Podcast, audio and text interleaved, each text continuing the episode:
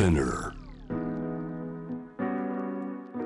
J-Wave Jam the Planet ナビゲーターはお休み中のグローバーさんに代わり私吉田真由です。今日のパートナーはフォーブスジャパンウェブ編集長谷本由香さんです。引き続きよろしくお願いします、はい、お願いいたします。続いて解説いただくニュース。ジェンダーと年齢で見たアメリカのテレビストリーミング業界。これ私も以前毎日テレビに出ていた身として興味深くあの読んだんですけどもジェンダーと年齢で見たアメリカのテレビストリーミング業界という話題これどういうことでしょうか？これ本当にまゆさんもそうですけど私自身もものすごい考えるところが多いねねこのニュースをピックアップしてみたんですけども、うんまあ、ちょっと想像通りですよ。実ははい。テレビ番組とこのストリーミングサービスの番組では女性キャストの出演というものがおよそ40歳を境にですねぐっと減るということが調査報告で明らかになったんですって、はい。この報告って何かっていうと、うん。あのちょうどえー先月ですねのはい。10月に発表された、サンディエゴ州立大学のテレビ映画女性研究センターといったところからはい。出されたこのデータなんですけれども、はいはい。実際どれくらいのこのサンプルを取ったかっていうとコメディとかドラマリアリティ番組の出演者3,000人以上、でそして番組を支えるスタッフ3,800人以上結か構なサンプルですよ。ね。ね。うん。で撮ったんですって。でそうすると、まああのまあ、想像通りなのかもしれませんけれども、い、わゆるテレビに出演する女性の割合みたいなものが、30代から40代に上がるというこの段階ではい。激減することがどのくらい激減するんでね、しょう、どのくらいっていうことを見ていきますとですね、女性がまず主要のキャストを占めるこの割合というものが、は30代が42%だったんですって。それが40代では15%かなり減りましたね。かなり大幅に下がってますけど。よね。うんうんで一方でストリーミングサービスの番組。これも同じぐらいの、まあ、減少傾向が見られたということで、はい。さらにね年齢を見てみますと、うん。女性の年齢が60代に上がると、はい。主要キャストに占めている割合たった3%ですって。えー、なんかねテレビ業界以外を見たらまだまだ働いてる人もいそうですけれども、これってこう視聴者とかがはい、若い女性を求めているのか、それとも業界がハードで、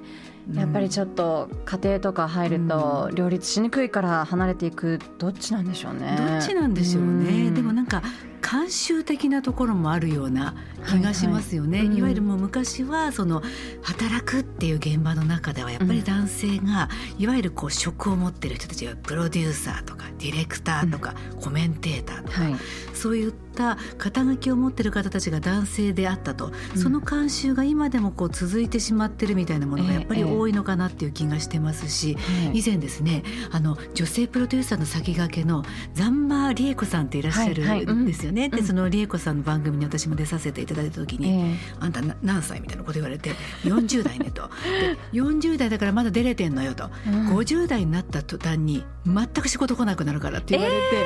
いやいやいや変えていきましょうなんて話をしたことが、だってね年齢は関係ないけれども、年齢とともに経験も上がるわけですから、おっしゃる通りなんですよね。そうにもかかわらずそういったことが行われてるっていうことはやっぱり変えていかなくちゃいけないんだけど、でもこれってすごく悪いあのこうなスパイラルになってるなって思うのははい。結局そういったイメージをうん。まあ、読者だったり視聴者に与え続けてるっていうことは、つまり一般の方たちがそうかそうかと結局年配の方とかいわゆる意見を言う人は男性なんだと、で男性のしかもシニアの男性で、うんそれを聞き手なのがいわゆる若くて綺麗な女性なんだっていう構図を植え付けてしまってるっていう。そうですね。よくねニュース番組とかでもね、うんまだそういう構図ありますよね。こう詳しく政治とか経済について語る人はベテランの男性のは記者出身の人とかで、うんうんうん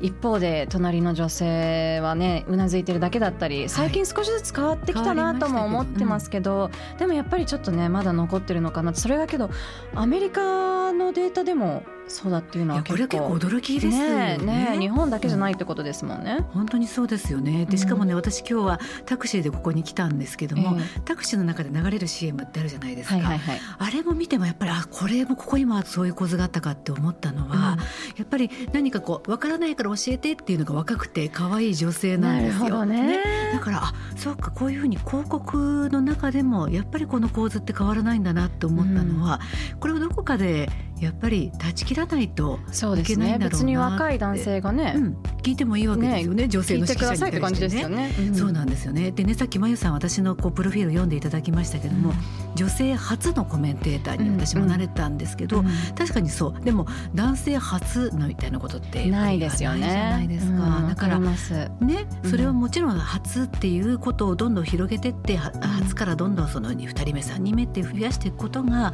多分5年後10年後に変わっている世界になっているんだろうとは思うんですけども、はいはい、やっぱりね今過渡期なのかなっていうのは感じるところですね。あの一方男性だとどういったデータ、うん、デデータ出てるんですか？出てるんですよね。うん、でやっぱり男性も同様に年齢が上がるにつれてやっぱ割合は減少するんですって、うん、主要のキャストになったりであるとか重要なポジショニングなところが減ってってることは変わらないんだけれどもただ、